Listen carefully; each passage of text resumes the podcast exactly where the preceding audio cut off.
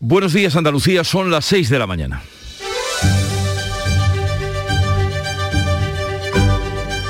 Despierta tu mente, descubre la realidad.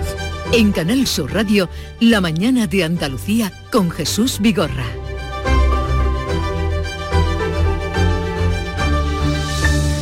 Ya han transcurrido las primeras 24 horas desde el inicio de una guerra injusta, ilegítima, inmoral y espantosa, como todas las guerras, y ni los organismos internacionales, ni las buenas palabras, ni las buenas intenciones han logrado torcer el violento camino que ha emprendido Putin sobre Ucrania. Ni la ONU, ni la OTAN, ni la Unión Europea, con sus nombres tan rimbombantes como ineficaces en este particular, han servido para nada hasta el momento. Mientras continúa el avance del ejército sobre Ucrania, y no solo sobre las regiones separatistas, como nos decían al principio, y salen como pueden los ucranianos horrorizados, les vemos huyendo por las carreteras y agolpados en las gasolineras. Las severas sanciones que lanza Biden desde la Casa Blanca sobre Rusia no paran los tanques. ¿Quién o qué detendrá a Putin? Por el momento, las restricciones económicas y comerciales no son tan devastadoras como los misiles rusos que llegan hasta Kiev y sacuden el país por todos los flancos. El presidente ucraniano Zelensky, en su soledad, dice tener menos miedo al pedir asilo en la OTAN que esta organización en su respuesta. Macron en un último intento, volvió a pedir a Putin que atendiera la llamada del presidente de Ucrania, pero el líder ruso volvió a negarle la posibilidad de hablar. Sobran las palabras donde manda la sin razón. Los presidentes y jefes de Estado europeos reunidos de urgencia anoche solo pudieron desearle suerte por videoconferencia al presidente ucraniano y allá te las compongas. Con ocasión de otras guerras perdidas, Gala se preguntaba, ¿Es la guerra como un partido internacional de béisbol con la publicidad hecha, las entradas vendidas y previsto el número de bajas? El tiempo lo dirá. En Canal Sur Radio, la mañana de Andalucía con Jesús Vigorra.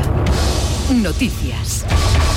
¿Qué les vamos a contar con Carmen Rodríguez Garzón? Buenos días, Carmen. ¿Qué tal? Muy buenos días, Jesús. Y vamos a comenzar por saber qué tiempo tendremos. Hoy seguiremos con cielos nubosos o cubiertos en toda Andalucía y se anuncian chubascos ocasionales que podrían ir acompañados de depósitos de barro. No se descarta alguna tormenta aislada en el área del estrecho. Allí va a soplar con fuerza el viento de levante también en el litoral de Almería, con rachas que pueden ser ocasionalmente muy fuertes. En toda la costa andaluza, salvo en Huelva, se activarán a partir de la tarde avisos amarillos por fenómenos costeros. Las temperaturas mínimas se mantienen sin cambios, las máximas apenas varían en el tercio occidental, pero bajan en el resto de Andalucía, un descenso notable en el interior oriental. Y vamos a hablarles ahora del segundo día de guerra en Ucrania en el que estamos. Las tropas rusas avanzan y se sitúan a pocos kilómetros de la capital. Esta madrugada han vuelto a oírse bombardeo cerca de Kiev. Ha habido combates en siete regiones. Las fuerzas rusas se han hecho con la zona de Chernobyl y un aeródromo militar a 25 kilómetros de Kiev. Han muerto 137 personas y 300 han resultado heridas. Son los datos que ha ofrecido el presidente Volodymyr Zelensky, el presidente ucraniano, que ha firmado esta noche un decreto para movilizar a todas las personas en edad de combatir y ha revelado que grupos de sabotaje rusos han entrado en Kiev y que lo buscan a él y a su familia. Zelensky ha pedido ayuda al mundo. Si ustedes, estimados líderes europeos, líderes mundiales, líderes del mundo libre, no nos ayudan y no nos ayudan bien, mañana la guerra tocará a sus puertas. De momento, lo que anuncian tanto desde la Unión Europea como desde Estados Unidos son sanciones más duras contra Rusia y la OTAN, que ha convocado una cumbre extraordinaria para hoy viernes, descarta enviar tropas a Ucrania. Los líderes de los 27 han pactado restricciones a bancos, finanzas, exportaciones, transporte y a los visados con Rusia, pero no contemplan todavía las medidas más eh, extremas. Se las reservan para más adelante, como las sanciones directas a Putin. La unidad y la firmeza han sido absolutas, lo han destacado todos, también el presidente español Pedro Sánchez, que salía satisfecho del encuentro. La importancia de la firmeza. Hemos aprobado un paquete de sanciones masivas que junto con eh, el G7 y junto con eh, otras economías lo que vamos a hacer es eh, infligir un daño económico muy importante al, al gobierno de Putin. Y la presidenta de la Comisión Europea, Ursula von der Leyen, ha asegurado que la agresión rusa marca el principio de una era. En un mensaje a la nación, Joe Biden, por su parte, ha dicho que Putin quiere restablecer la antigua Unión Soviética y que se asegurará de que se convierta en un paria internacional. Putin is the aggressor. Putin chose this war. Putin es el agresor, Putin eligió esta guerra y ahora él y su país sufrirán las consecuencias. Los ucranianos residentes en España, unos 150.000 según la Embajada de Ucrania en nuestro país, están lógicamente preocupados por sus familiares y este jueves se han concentrado en distintas ciudades españolas para protestar contra la invasión rusa. La comunidad ucraniana en la provincia de Málaga, la más numerosa de Andalucía, ha pedido la intervención urgente de la OTAN y de la ONU en la Costa del Sol. Residen cerca de 15.000 que viven esta guerra en carne propia. Unos 200 se concentraban la pasada tarde en la Plaza de la Marina para pedir la paz. También había rusos todos los que estamos aquí tenemos familiares en Ucrania, tenemos amigos. Estamos preocupados y estamos apoyando nuestro país como podemos, porque claro, desde aquí tenemos las manos muy cortas. En Rusia, eh, mayoría de gente no soporte esta guerra, no soporte Putin y... Al menos 100.000 personas han tenido que dejar sus hogares en Ucrania a raíz de la invasión iniciada este jueves por Rusia. Varios miles más han cruzado las fronteras a países vecinos, según la Agencia de las Naciones Unidas para los Refugiados, ACNUR.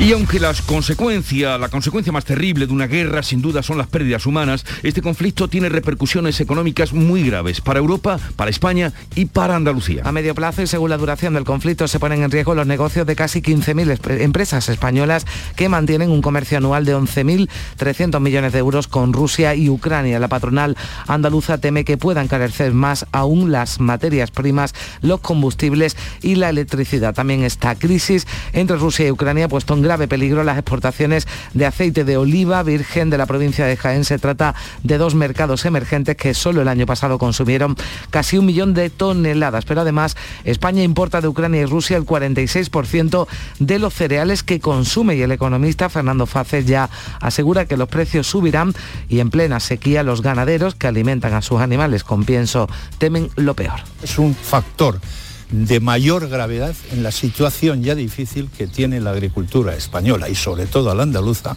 sobre todo la ganadería.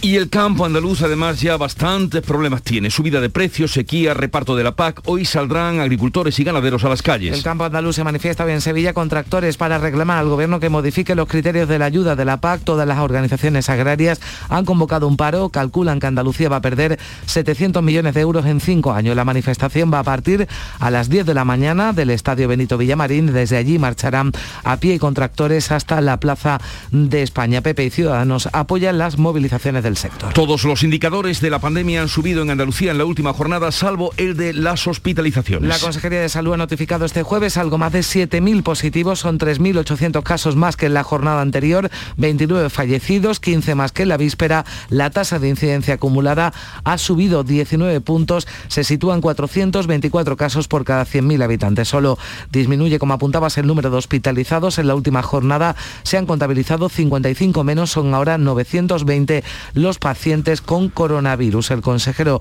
de Salud ha asegurado que la sexta ola está en claro retroceso. La incidencia acumulada está a un 25% del tope máximo de incidencia acumulada. El resto de los parámetros, tanto la presión asistencial convencional como a nivel de UCI, van bajando están bastante menos de la mitad del tope máximo que hemos tenido en esta sexta ola Estamos en franco, a franco retroceso.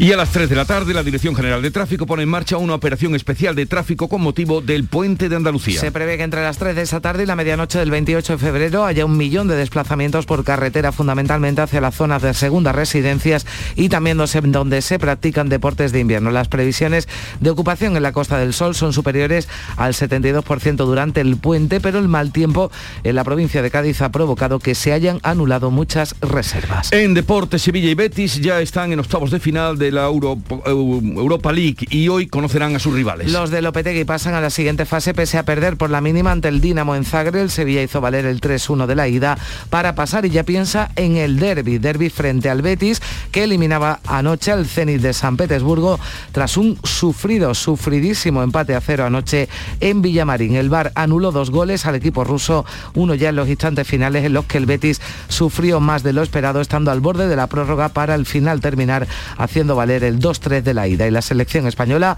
de baloncesto ganaba anoche en Córdoba a Ucrania 88-74. España logra su tercer triunfo en la, fase, en la fase de clasificación para el Mundial 2023. Enseguida desarrollamos todas estas noticias, pero antes vamos a ver cómo reflejan, cómo cuentan el día, la prensa que ya ha leído y visto. Ana Giraldes, buenos días. Buenos días, la prensa nacional se dedica en exclusiva a esta guerra en Ucrania. El país, Putin lanza un ataque masivo contra Ucrania, también una fotografía en la portada de un hombre que se lamenta ante un cadáver después de un bombardeo en la ciudad de Kharkov, allí en Ucrania, también desbandada, como segundo tema, desbandada desde Kiev con lo opuesto. En el diario El Mundo, titular principal, Putin desafía a Occidente con su ofensiva total en Ucrania y fotografía también demoledora una, en primer plano de una mujer herida. Esto en el diario El Mundo, el diario ABC, su portada, Putin toma Ucrania a sangre y fuego. Y destacamos dos titulares también de la prensa andaluza. En la voz de Cádiz hay incertidumbre y tensa calma en la base derrota tras el inicio de la guerra en Ucrania. España ha desplegado 800 efectivos, mantiene el nivel de alerta 4, que es el mismo de los últimos años, y en Málaga hoy también el tema, como no podía ser de otra forma, de portada en la invasión de Ucrania, pero hay otro titular que destacan, los hoteleros prevén un 72% de ocupación durante el puente que comienza hoy. Pues conozcamos ahora la agenda informativa para este día, 25 de febrero, mmm, víspera del puente de Andalucía. Eh, Beatriz Almeda, buenos días. Muy buenos días. El ministro de Agricultura y Pesca, Luis Planas, participa en Córdoba en la entrega de insignias y medallas de oro del Real Círculo de la Amistad. Seguro que le van a preguntar los compañeros de la prensa por el paro en el campo y por la manifestación hoy en Sevilla. La ministra de Transporte Raquel Sánchez visita Sevilla, estará en el ayuntamiento, se va a ver con el alcalde, veremos si hay alguna novedad acerca de la nueva línea del metro. La Junta entrega hoy las banderas de Andalucía que premian eh, la entrega, la solidaridad de personas y colectivos y hay actos en todas las provincias. También estaremos pendientes del Ayuntamiento de Madrid, que va a celebrar un pleno extraordinario sobre el presunto intento de espionaje al entorno de la presidenta madrileña, asunto que posteriormente será objeto de una comisión de investigación para aclarar la supuesta implicación del personal del consistorio.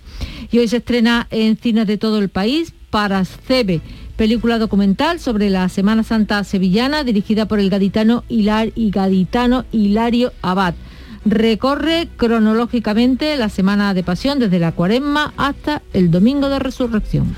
Pues ahí tienen algunos apuntes de la agenda informativa del día y vamos a conocer cómo amaneció la mañana con Yolanda Garrido al frente del Club de los Primeros. Buenos días, Yolanda. Hola Jesús, buenos días. ¿Qué tal te ha ido? Pues muy bien, muy bien. La verdad es que eh, en 1980 se estrenaba la película El crimen de Cuenca en el Festival de Berlín dirigida por Pilar Miró. Causó un gran revuelo, se cumplía hoy esa efeméride y hemos preguntado a los amigos del Club de los Primeros, ¿cuál es su película favorita?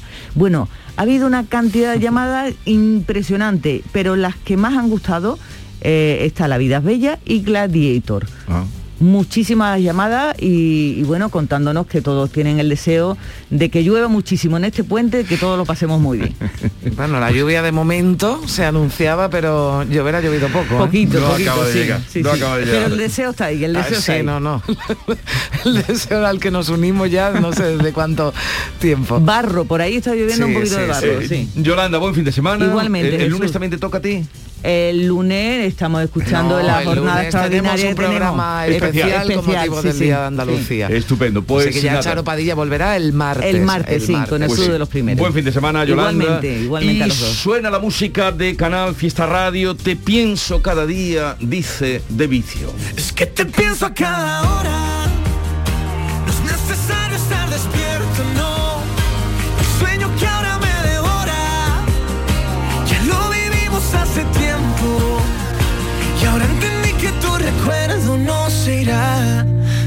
Suelto. No sé qué hacer con tanta foto. Por fuera bien, por dentro estoy roto. Hoy desnudé lo que no se ve. Nosotros les pensamos a ustedes y pensamos también cuando construimos el programa que hoy pasa indudablemente por estar muy pendientes de todo lo que está ocurriendo en Ucrania, eh, en esta guerra, segundo día en el que entramos hoy, estaremos muy pendientes. Tenemos algunos invitados ucranianos eh, de allí, ucranianos de aquí, que irán pasando por el programa. Pero hoy vamos a estar también con los agricultores y ganaderos. Hablaremos a partir de las 8 con Eduardo Martín, es el secretario general de Asaja y se echan a la calle porque dicen que no pueden más con la subida de los costes de producción, no hay un plan de choque para ellos, la sequía por añadidura, la reforma laboral que se hizo sin contar Bueno, con y ellos. Ucrania ¿eh? Sea, también, porque se sí. importa mucho cereal de Ucrania y los eh, ganaderos que alimentan con pienso a sus animales eh, también van a sufrir una subida de, Pues, de precios. Otra más. Otra más. Con las que ya llevan soportada. Hablaremos con él a partir de las 8 y a esa hora, a partir de las 8 de la mañana, retomaremos el programa desde Villa Alegría, que es la casa de Blas Infante en Coria, la casa que se construyó, y junto a ella está el Museo de la Memoria de Andalucía, así es que eh, en vísperas del 28 de febrero vamos a estar haciendo allí el programa a partir de las 8. Tendremos invitados, mm, personas que han recibido y que han sido distinguidas con la medalla, hablaremos también con el director gerente de la Fundación Pública y Centro de Estudios Andaluces, Tristán Pertíñez, nuestro mm, habitual de cada viernes, Joaquín Moecker, también se vendrá a Villa Alegría, tenemos muchos invitados, el nieto de Blas Infante, que ha sido la fundación que él preside, eh, ha sido una de las que ha Bueno, reconocido la con medalla, la medalla. Manuel Clavero Arevalo, además, que es la tercera, en la tercera edición en la que se concede, la tiene Rafael Escuredo, el Parlamento de Andalucía, y ahora la Fundación Blas Infante este Pues año. Su nieto estará con nosotros, el hijo de María Ángeles, eh, en esta visita al Museo de la Memoria de Andalucía. Y luego también eh, nos van a visitar hoy el Ecos del Rocío y lo hacen porque justamente en el Día Andalucía, ellos que tantas veces han cantado el himno Andalucía y, y a nuestra tierra, el día 28 van a arrancar en eh, Sevilla una gira, le llaman gira de despedida, que terminará eh, cuando cumplan los 40 años de, de cantar, de escenarios, de trotar por las Españas, porque esta gente ha sido muy, muy solicitada. Bueno, y además suena mucho a primavera y a feria. Estarán con nosotros y con ellos terminaremos el programa desde Villa Alegría, Casa de Blas Infante, en Coria.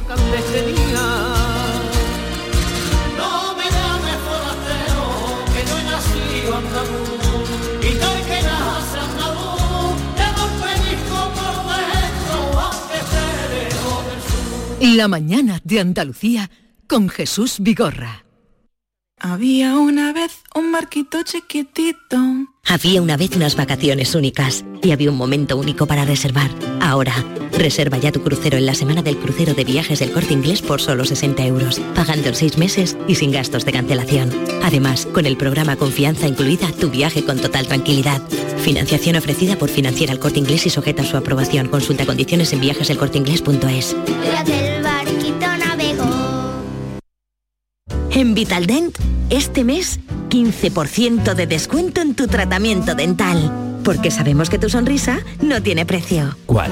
¿Mi sonrisa? ¿Será la mía? Oye, ¿y la mía? Claro, la vuestra y la de todos. Hacer sonreír a los demás no cuesta tanto. Pide cita en el 900 101 001 y ven a Vitaldent. La mañana de Andalucía con Carmen Rodríguez Garzón. Canal Sur Radio.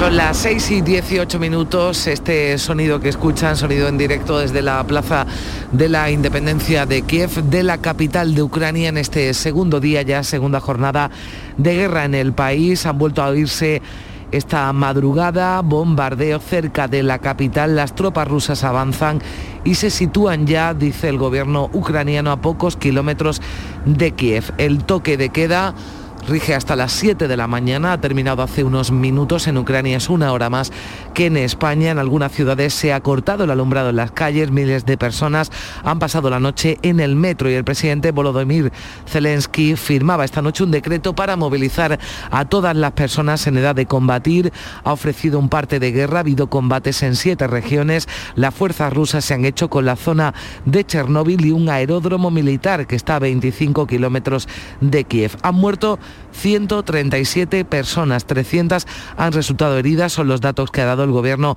de Ucrania. Ha revelado el presidente que grupos de sabotaje rusos han entrado en Kiev y que lo están buscando a él y a su familia. El enemigo me ha marcado como el objetivo número uno, mi familia como el objetivo número dos. Quieren dañar políticamente a Ucrania destruyendo al jefe del Estado. Y el mundo pendiente también de cuál va a ser, de cuál está siendo la respuesta de Estados Unidos. Ya comparecía en, un, en televisión, mensaje a la nación de Joe Biden que hablaba de ruptura total entre Washington y Moscú. Biden ha anunciado restricciones a las exportaciones de alta tecnología, algo que va a dañar al sector aeroespacial y naval ruso. También sanciones a cuatro grandes bancos rusos que no podrán operar con dólares y no actúa solo, lo hace en colaboración estrecha, decía Biden, con los aliados. Putin quiere restablecer la Unión Soviética, apuntaba el presidente de Estados Unidos, se asegurará el de que se convierta en un paria internacional. Hemos sancionado bancos rusos por un valor de 3 billones de dólares. Hemos bloqueado el banco más grande del país, que posee más de un tercio de los bienes bancarios de Rusia. Lo hemos quitado del sistema financiero. Cada activo que tengan en América va a ser congelado. Ese ataque de Rusia a Ucrania nos hace estar pendientes de cualquier movimiento que se produzca en las bases que están en Andalucía. La derrota, la instalación de la OTAN es un enclave estratégico en cualquier conflicto bélico y crucial para el tránsito y la escalada militar de las fuerzas estadounidenses. De momento hay tranquilidad y el subdelegado del gobierno en Cádiz, José Pacheco, espera que triunfe la vía diplomática y el diálogo. Ahora mismo no tenemos ningún tipo de información y no nos ha llegado nada todavía de alerta ni nada por el estilo con respecto a la base de derrota. Sí que es verdad que, estamos en alerta 4 antiterroristas, seguimos hace ya tiempo, hace años, y por tanto continuamos en ella, con lo cual, bueno, pues todas las, alertas están, ¿no? Pero no, hay ningún, no ha llegado ninguna especial todavía por el tema este de Ucrania. Y los líderes de los 27 han acordado esta noche escalonar las sanciones a Rusia, han pactado restricciones a banco, finanzas, transporte, visados con Rusia, pero no contemplan todavía las medidas más extremas, como sacar a Rusia del sistema de transacciones financieras o sanciones directas a Putin pero se los reservan para más adelante. Castigan también a Bielorrusia por ser cómplice de Moscú y abrir sus fronteras a los militares rusos, medidas que van a ratificar este viernes los ministros de Exteriores. La unidad y la firmeza han sido absolutas, lo han destacado todos, el presidente español entre ellos y la presidenta de la Comisión Europea acababa tajante su intervención en esta cumbre con estas palabras. Estos hechos marcan el inicio de una nueva era. Putin intenta subyugar a un país amigo e intenta redibujar a la fuerza el mapa de Europa. Debe y va a fracasar.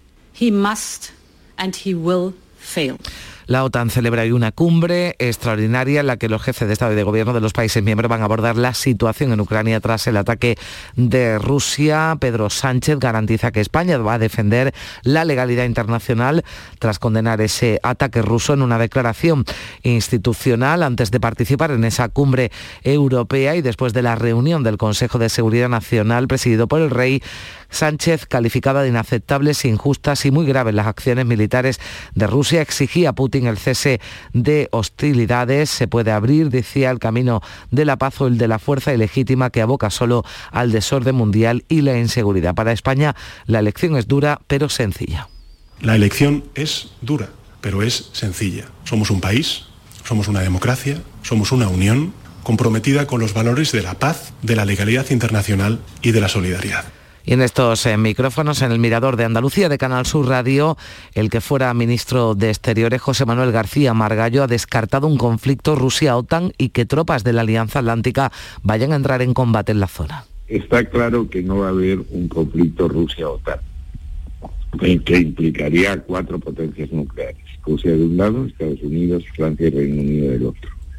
Está descartado también que haya un conflicto bélico en territorio ucraniano entre tropas rusas y tropas de la Alianza.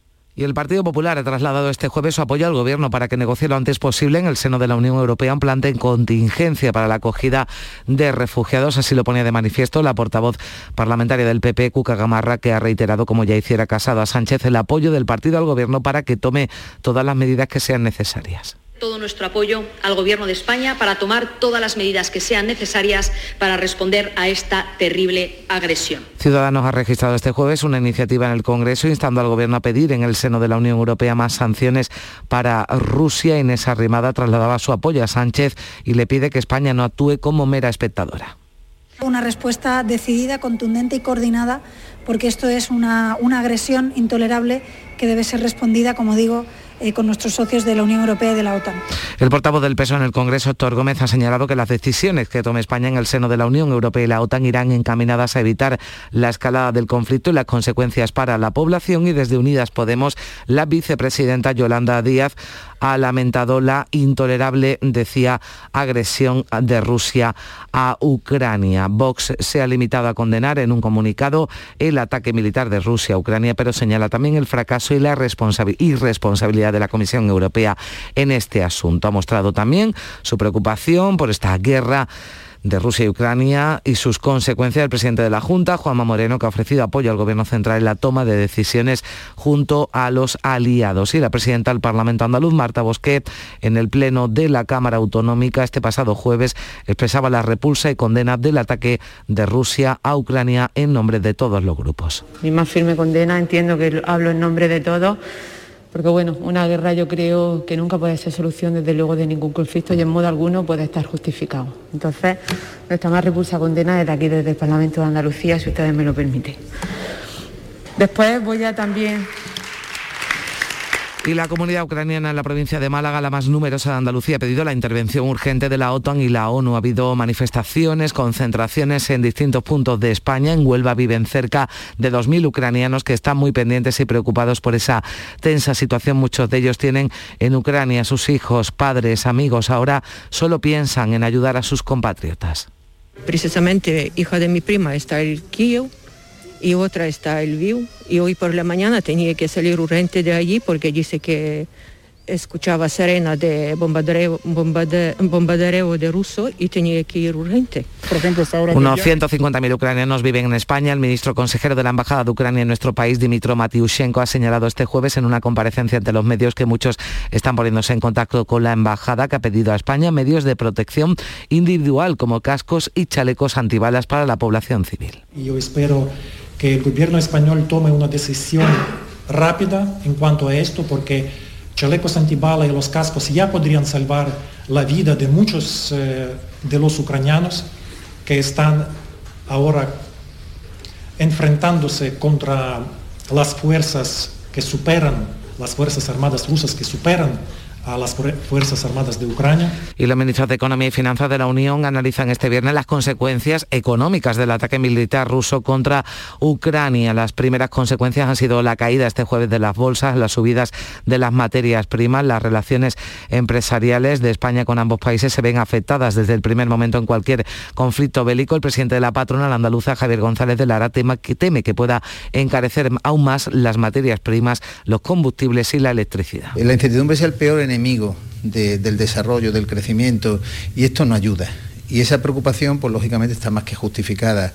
Entiendo que ya el hecho de esa invasión hay un efecto muy negativo, muy pernicioso para la economía española y andaluza, porque, porque eso, esa incertidumbre nos va a generar gran preocupación y subida de precios eh, que va también a repercutir esa crisis de Ucrania en el campo andaluz que recordamos se manifiesta hoy en Sevilla con tractores para reclamar al gobierno que modifique los criterios de las ayudas de la PAC 6 y 28.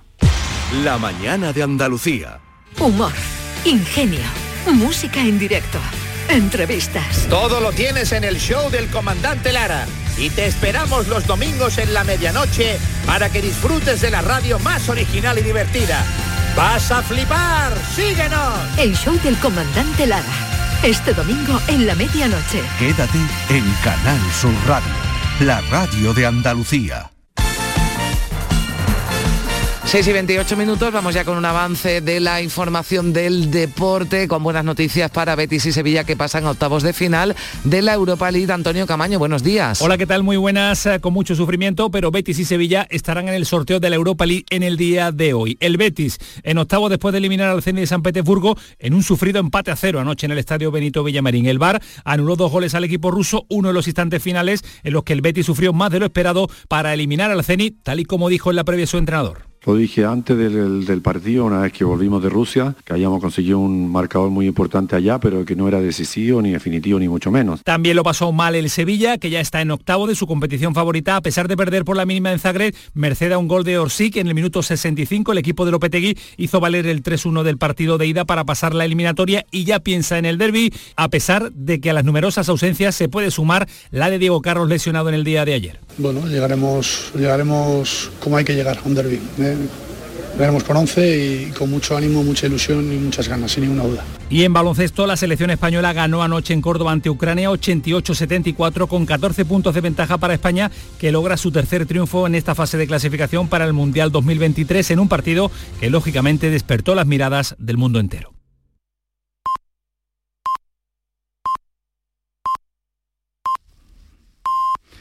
Andalucía son las seis y media de la mañana. La mañana de Andalucía con Jesús Vigorra.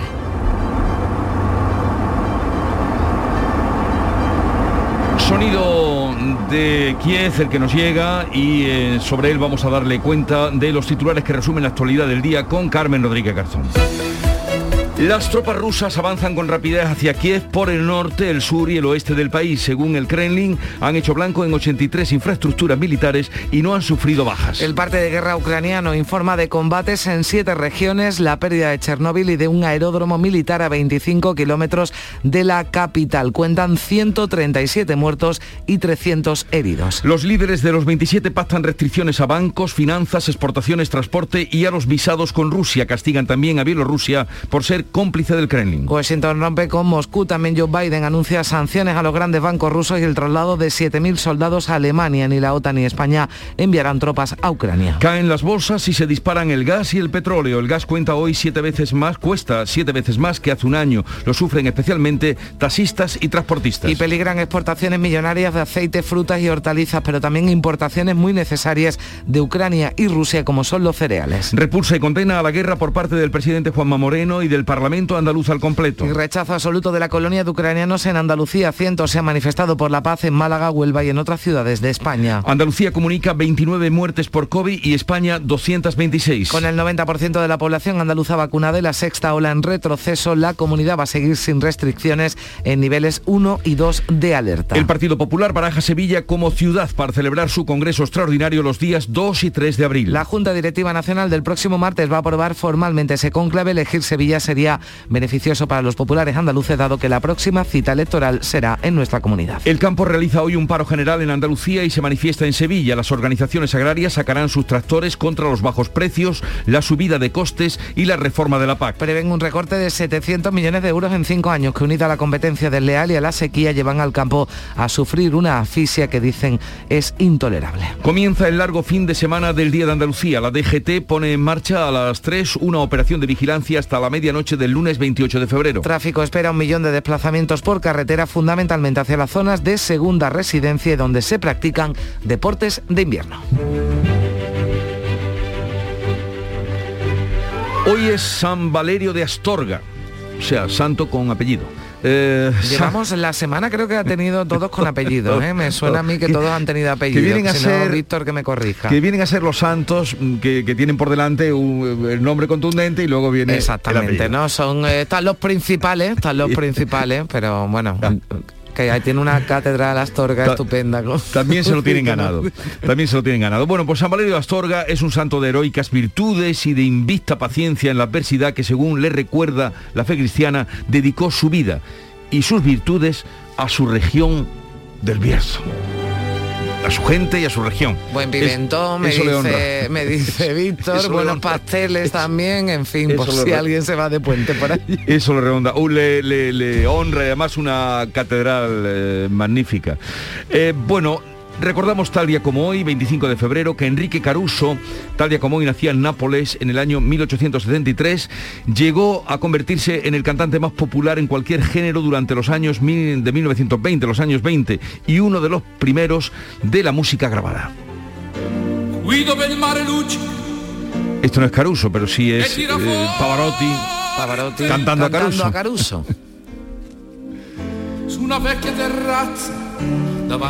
Y tal día como hoy, de 2012, tras un litigio de cinco años, llegó a España el tesoro de la fragata Nuestra Señora de las Mercedes, hundida en 1804, tesoro del que vamos viendo ya monedas eh, después de la restauración preciosas, casi prácticamente se le ha hecho un museo para albergar este tesoro en Cartagena. Y con la música de Piratas del Caribe que nos pone. Siempre muy socorrida. Siempre muy socorrida para estos asuntos. Bien, pues tal día como hoy llegó ese tesoro, mm, hay parte ya que se está mostrando en el Museo de Arqueología Acuática en Cartagena, que es eh, precioso por el espacio y por lo que muestra. Hoy la cita la he traído de internet. Eh, tal vez la hayáis visto porque ronda por ahí, me parecía que me la daban hecha, así es que eh, así va. Cuando estalla una guerra, la gente dice, esto no puede durar, es demasiado estúpido. Y sin duda una guerra es demasiado estúpida, pero eso no impide que dure, porque la estupidez insiste siempre. Es un fragmento de La peste de Albert. Principios de está infinita, ¿no? Dicen algunas veces, ¿no? Principios- La estupidez humana que no tiene límites, vamos, infinita no porque, en fin, Eh, acaba con el individuo, pero bueno, pero sigue... o acaba con los demás. No, desde luego está claro que cuando asistimos a, a situaciones como esta, la de Ucrania, de Rusia, mm, no podemos de dejar de reflexionar, bueno, de alguna forma, ¿no? Como lo hacía Albert Camus en La Peste. Albert Camus, eh, que esto principios de, de siglo XX está escrito. Bien, pues ahí la dejamos. Arroba anda con vigorra pueden tener a quien- quienes coleccionan o quieran eh, tener esta, esta cita. Y ahora vamos a la segunda entrega de lo que cuenta y dice la prensa hoy. Ana Giraldez, te escuchamos. Sí, la prensa andaluza, que como no podía ser de otra forma, pues también titulares principales todos le dedican la invasión de Ucrania, pone al mundo al borde del abismo, pero luego tiene sus asuntos locales y provinciales. En el diario de Cádiz se titula La sexta ola da un giro con casi mil nuevos casos positivos. Hemos apuntado hoy cómo han aumentado los casos en el último día en todas las provincias andaluzas, en toda Andalucía. En el diario de Sevilla destacamos el, titular El Supremo anula la devolución de 900.000 euros de las ayudas a UGT, titular económico aparte de también eh, pues el triunfo no sin sufrimiento del Betis y el Sevilla eh, que mm, superan esta nueva fase de la Liga Europa. En Huelva Información, también eh, titular Atlantic Cooper, la empresa Atlantic Cooper, aumenta su facturación un 41% durante 2021 y también otra noticia, el puerto comienza las obras de rehabilitación del muelle de Tarsis. En, eh, en la portada, en la cabecera de Málaga hoy, los hoteleros prevén un 72% de ocupación durante el puente, el 28F y la Semana Blanca animan al turismo de cercanías en la provincia de Málaga, también titular de ocupación hotelera en el Día de Córdoba. En este caso, la ocupación va a llegar al 80% en el puente de Andalucía, en la provincia mm, de Córdoba. Los empresarios señalan que la mayoría de las reservas son de viajeros nacionales. Y en, el- en la voz de Almería, en este periódico, pues mm, vamos a destacar que la provincia baja de las 350 oficinas bancarias en 40 años, ese cierre de oficinas bancarias de los últimos años, el reajuste del sector bancario. Y vamos con el ideal de Jaén, detenido en Úbeda por terrorismo yihadista. La policía arresta a otros cuatro ciudadanos pakistaníes en otras ciudades y de hecho eh, una de ellas es eh, en Granada, en el Zaidín, porque el ideal destaca también, detienen a un vecino del Zaidín por enaltecimiento del terrorismo yihadista. Son los titulares que destacan las provincias en el día de hoy. Pues llegamos así a las 6.38 minutos, luego la revista de prensa a partir de las 7.20 con Paco Reyero. Sigue ahora la información en Canal Sur Radio. Había una vez un barquito chiquitito. Había una vez unas vacaciones únicas y había un momento único para reservar. Ahora, reserva ya tu crucero en la semana del crucero de viajes del corte inglés por solo 60 euros, pagando en seis meses y sin gastos de cancelación. Además, con el programa Confianza incluida, tu viaje con total tranquilidad. Financiación ofrecida por Financiera al Corte Inglés y sujeta a su aprobación. Consulta condiciones en viajeselcorteinglés.es. El 28F es el Día de Andalucía. Muchos creen que esa F es solo por febrero, pero en realidad son otras formas de decir Andalucía. La F de felicidad y de fantasía. F de fiesta y de familias. Andalucía, tierra de fervor, feminismo y fusión. Fuente de una sabiduría milenaria. Faro de civilizaciones. Cobijo de forasteros. Una del flamenco. 28F, Día de Andalucía. Con F de fuerza. Con F de futuro. Junta de Andalucía. La mañana de Andalucía con Carmen Rodríguez Garzón.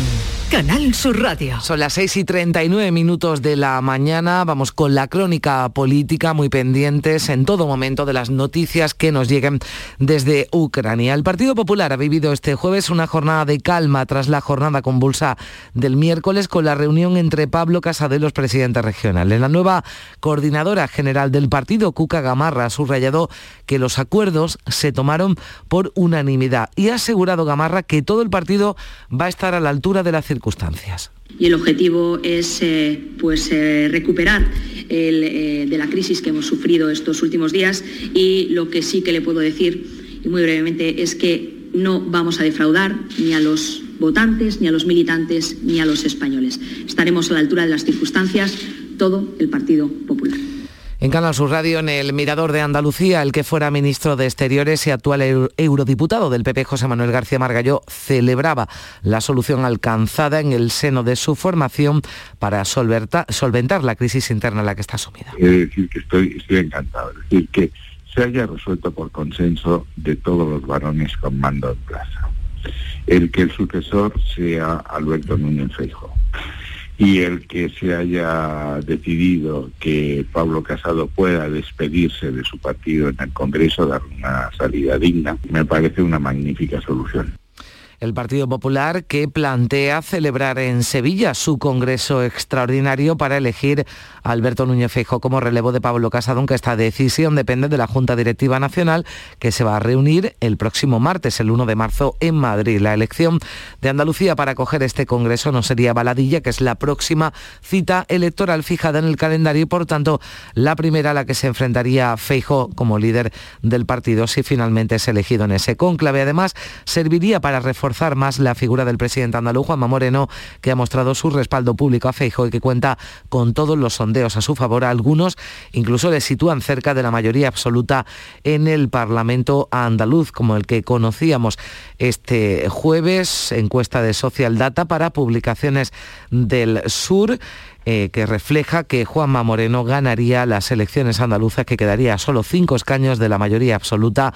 El PP lograría 14 puntos de ventaja sobre el PSOE. Llegaría a los 50 escaños, se quedaría solo cinco de la mayoría absoluta. Los populares ganarían en las ocho provincias y casi doblarían los escaños logrados en 2028. El PSOE se quedaría como segunda fuerza, pasando de 33 a 29 asientos y Vox en tercera posición, subiendo de 12 a 20. Ciudadanos perdería 20 diputados para quedar solo con uno. Unidas Podemos obtendría 6. Adelante Andalucía 3. Los partidos eh, políticos recordaban este jueves que los sondeos son la foto de un instante que reiteran que la, y reiteran que la única encuesta que no falla es la que dan las urnas. No obstante, desde el PP andaluz José Ramón Carmona decía este jueves que esas encuestas que están saliendo a la luz de cara a las elecciones autonómicas arrojan sin duda que los andaluces quieren que Juanma Moreno continúe como presidente de la Junta otros cuatro años más y que su liderazgo trasciende la marca política. Juanma Moreno es un presidente mucho más allá de una marca política, porque la marca política que lleva en el corazón es Andalucía y eso le hace que hoy diga esta encuesta o las próximas encuestas que salgan, porque eso lo vemos en la calle, que Juanma Moreno es el presidente que gusta más a los andaluces. Para el secretario general del PSOE de Andalucía, Juan Espadas, las encuestas están bien porque van orientando al electorado, pero sobre todo a su juicio lo que hay que atender son a los problemas de los ciudadanos. Recuerda que los sondeos daban al PP una mayoría absoluta en Castilla y León. En este caso, pues estamos hablando de dos mil y pico personas en toda Andalucía frente a una realidad de, de 8 millones y pico de habitantes. Las encuestas son encuestas y por tanto hay que atenderlas, pero sobre todo lo que hay que atender son los problemas de la gente. Al vicepresidente de la Junta y coordinador de Ciudadanos en Andalucía, Juan Marín, no le preocupan ni le ocupan los resultados de las encuestas que se publiquen estos días porque, decía Marín, no estamos en elecciones. la única encuesta, el único sondeo que a mí me sirve es el de la jornada electoral y se ha demostrado en Castilla y León, en todas las previsiones que había y fíjate el lío que allí se ha formado, en este momento todo patas arriba y al final pues todo en manos de las decisiones de los partidos políticos. Manuel Gavira, el portavoz de Vox en el Parlamento andaluz, dice que a su partido la única encuesta que le interesa es la que realizan los andaluces el día que acuden a las urnas y advierte además al gobierno andaluz de que no sabe la que le va a venir encima cuando los andaluces voten. Vox que no va a participar en los actos oficiales del 28F. Sería organizado un mitin de Macarena Olona en Sevilla. La previsible candidata a la presidencia de la Junta se va a sumar a una campaña que ha iniciado la formación de Abascal para denunciar a los sindicatos mayoritarios y también al PSOE. Han preparado un autobús que va a recorrer Andalucía, que este jueves se ha estrenado a las puertas, a las puertas de la sede de UGT. Allí Manuel Gavira ha tenido que escuchar durante toda su intervención el himno más conocido del movimiento obrero, la internacional, que ha sonado durante todo el acto. El autobús muestra sobre fondo rojo a los expresidentes Chávez y Griñán, también logos de UGT y comisiones y las leyendas de Volver lo robado y se acabó la broma. El portavoz Gavira explicaba la relación entre el autobús y la celebración del 28F. Y donde nosotros denunciaremos la actitud pasiva del gobierno de Andalucía con esos recursos que nos esquilmaron a todos los andaluces y denunciaremos que hay que reclamar cada céntimo de euro que nos estafaron a todos los andaluces, los socialistas, los sindicatos y sus políticas corruptas. Pues además de ese himno de la internacional, mientras se intervenía Gavira, ha tenido que escuchar lo que decía uno de los trabajadores de UGT. Pasen y vean a la nueva atracción del Circo de Payasos de Sevilla, con el juez Serrano como juez estrella como juez y como conductor estrella. El juez Serrano, que ese sí que es un chorizo, que se ha llevado la partita calentita. Nueva atracción de la Feria de Sevilla. ¡Pasen y vean! Bueno, pues decía Vox que prepara un 28F alternativo, insisten en que no creen en el Estado de las autonomías. Y un millar de personas, según la Policía Nacional, se concentraban este jueves por la tarde a las puertas del Ayuntamiento de Linares en Jaén para mostrar su rechazo a la moción de censura presentada este jueves por PSOE Izquierda Unida y Cilu Linares. Esta formación localista era clave para el resultado de la moción, al igual que lo fue en 2019 con un pacto con Ciudadanos y el PP para formar un gobierno que ya se rompió en enero de 2021. Y vamos ya con los datos del COVID porque todos los parámetros de la pandemia han subido en Andalucía en la última jornada, salvo el de los hospitalizados. La Consejería de Salud ha notificado este jueves 7.036 positivos, son 3.800 casos más que en la jornada anterior y 29 fallecidos, 15 más que la víspera. La tasa de incidencia acumulada ha subido 19 puntos y está ya en 424 casos por cada 100.000 habitantes. La tasa de incidencia en España está en 649, 226 fallecidos notificaba el Ministerio de Sanidad este jueves casi 36.000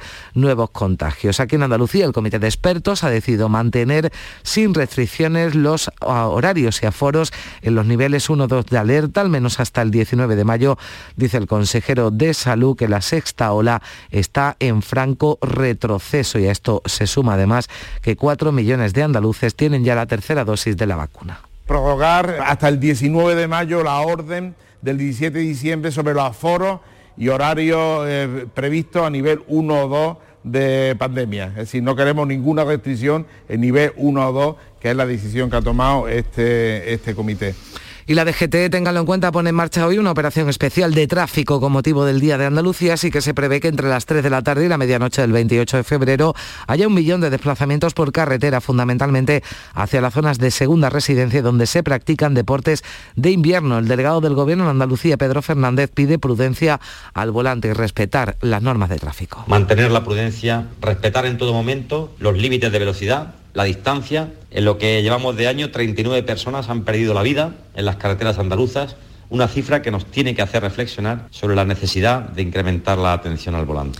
El consejero de Turismo, vicepresidente de la Junta, ha dicho aquí en la mañana de Andalucía de Canal Sur Radio que las previsiones de ocupación hotelera para el puente son muy buenas. Espera que esta sea la tendencia durante la primavera y el verano. Creo que va a ser un puente, como están indicando ya los datos, también un puente tremendamente positivo para el sector, especialmente eh, lo que se refiere al alojamiento y a, de la restauración y confiamos en que esta siga siendo la tendencia de todo lo que va a ser esta primavera y si todo transcurre con normalidad, la Virgen del Rocío será trasladada a su ermita el próximo 29 de mayo, después de permanecer casi tres años en su parroquia de Almonte, a la que llegó en agosto de 2019. El traslado está previsto una semana después de que la Virgen del Rocío recorra las calles de Almonte, una semana antes de la romería de Pentecostés, programada para el primer fin de semana de junio. Desde la Hermandad Matriz de Almonte, José Miguel Saavedra dice que queda por delante un intenso calendario rociero. Ahora pues nos tenemos que poner manos a la obra a organizar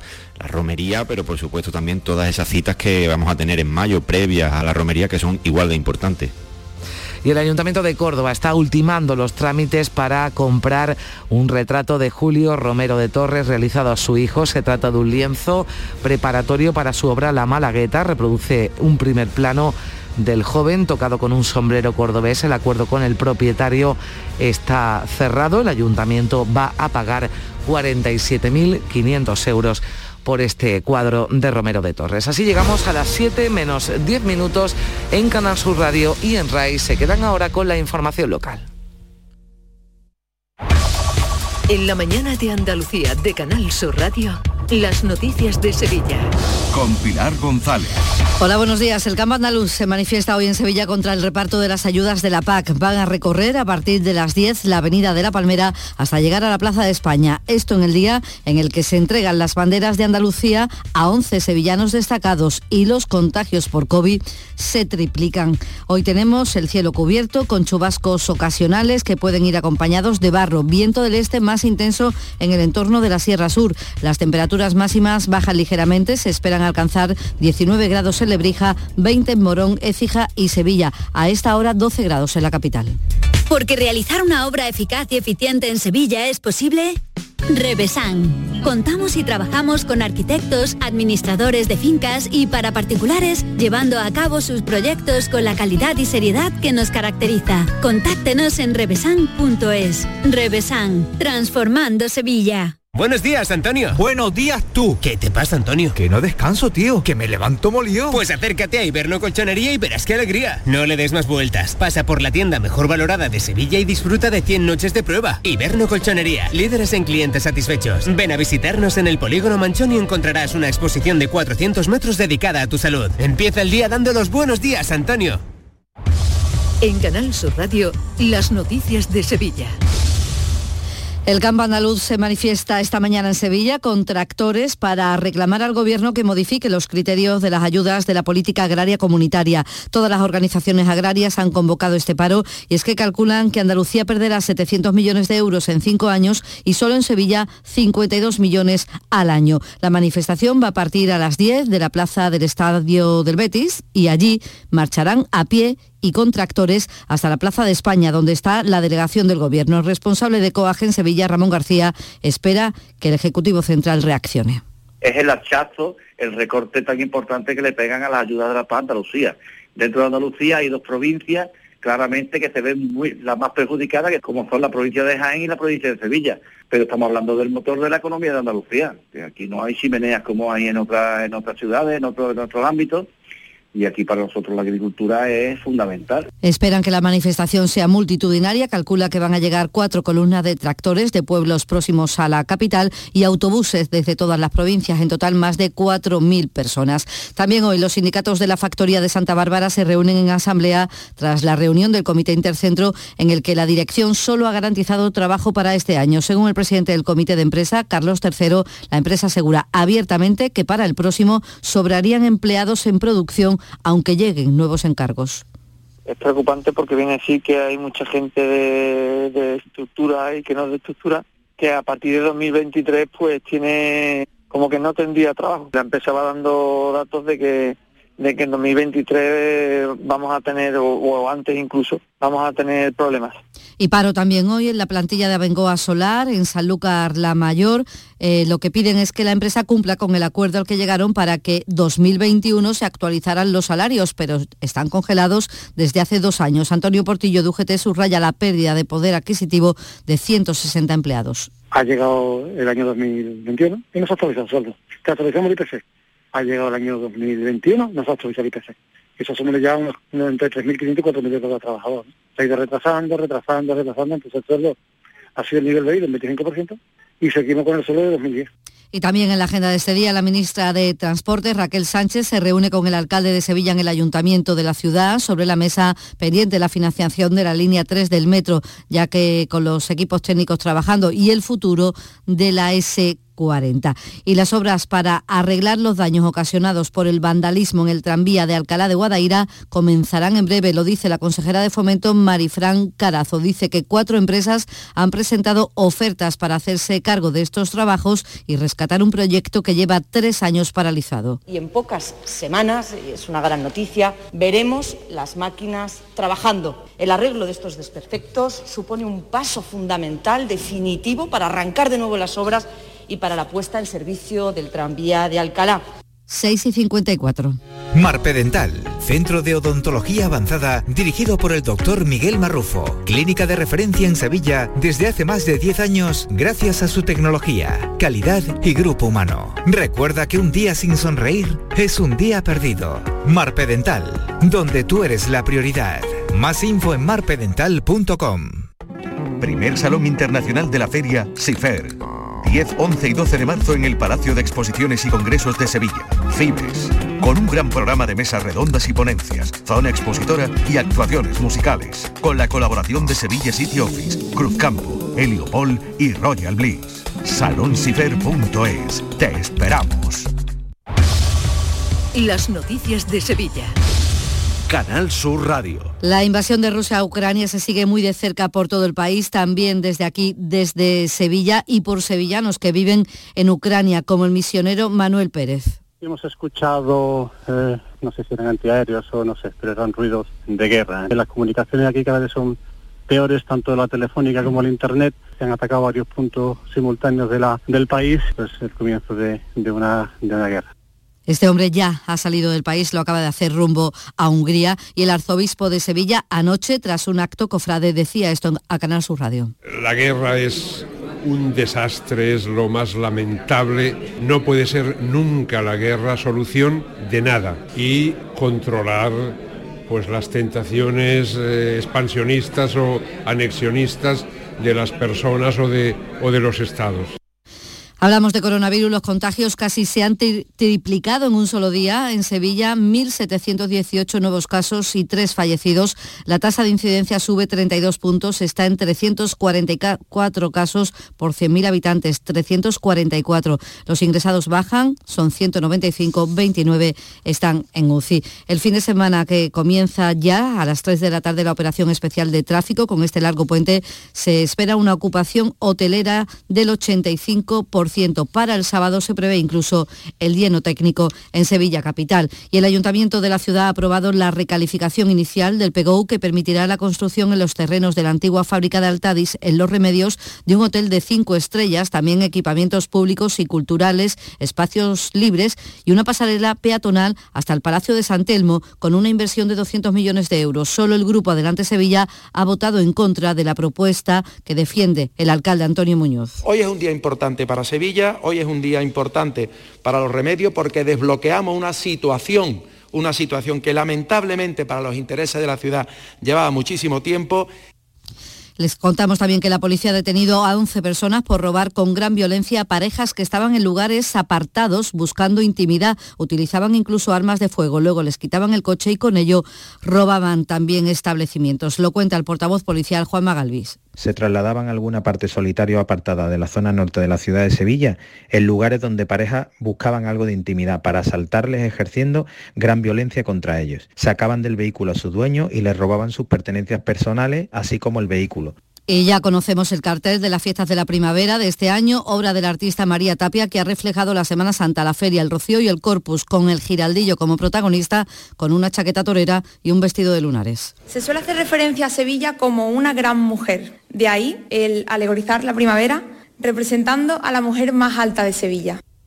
Y la Junta entrega esta mañana a las 11 en el Teatro de la Fundación Cajasol 11 banderas de Andalucía a personalidades e instituciones de la provincia. Entre los premiados, la empresa de reciclaje Plastic Energy de Alcalá de Guadaira, la patronal de la construcción Gaesco y también les contamos, por ejemplo, el cantador Calisto Sánchez y los regatistas Jaime Canalejo Pazos y Javier García Ordóñez, que consiguieron diploma olímpico en los Juegos de Tokio. Hombre, pues este premio lo hemos seguido también todos los años, hemos visto que se lo han dado eh, en años anteriores y la verdad que para nosotros es un reconocimiento bastante importante, ¿no? Eh, llevamos muchos años también trabajando y sacrificándonos y bueno, es la primera vez que nos han concedido este premio y estamos bastante orgullosos todos. El grupo siempre así que cumple 30 años, también el que fuera presidente de la Audiencia Provincial de Sevilla, Manuel Damián Álvarez, son algunos de los premiados esta mañana. Vamos con el deporte, Antonio Camaño. Hola, ¿qué tal? Muy buenos días. Con mucho sufrimiento, pero Betis y Sevilla van a estar en el sorteo de hoy a las 12 de la mañana de los octavos de final de la Europa League. El Sevilla sufriendo. En su competición favorita perdió en Zagreb, merced a un gol de penalti de Orsique en el minuto 65. El equipo de Lopetegui hizo valer el 3 a 1 de la ida para pasar y lógicamente ya se piensa en el derby del próximo domingo. Y también sufrió el Betis que hizo valer el empate a cero anoche en el Villamarín después de que el VAR anulara un gol en el tramo final al conjunto ruso que puso los nervios en el Estadio Verde y Blanco, pero que disfrutará de una eliminatoria más de la Europa League. A esta hora 11 grados en Olivares, 12 en Sevilla.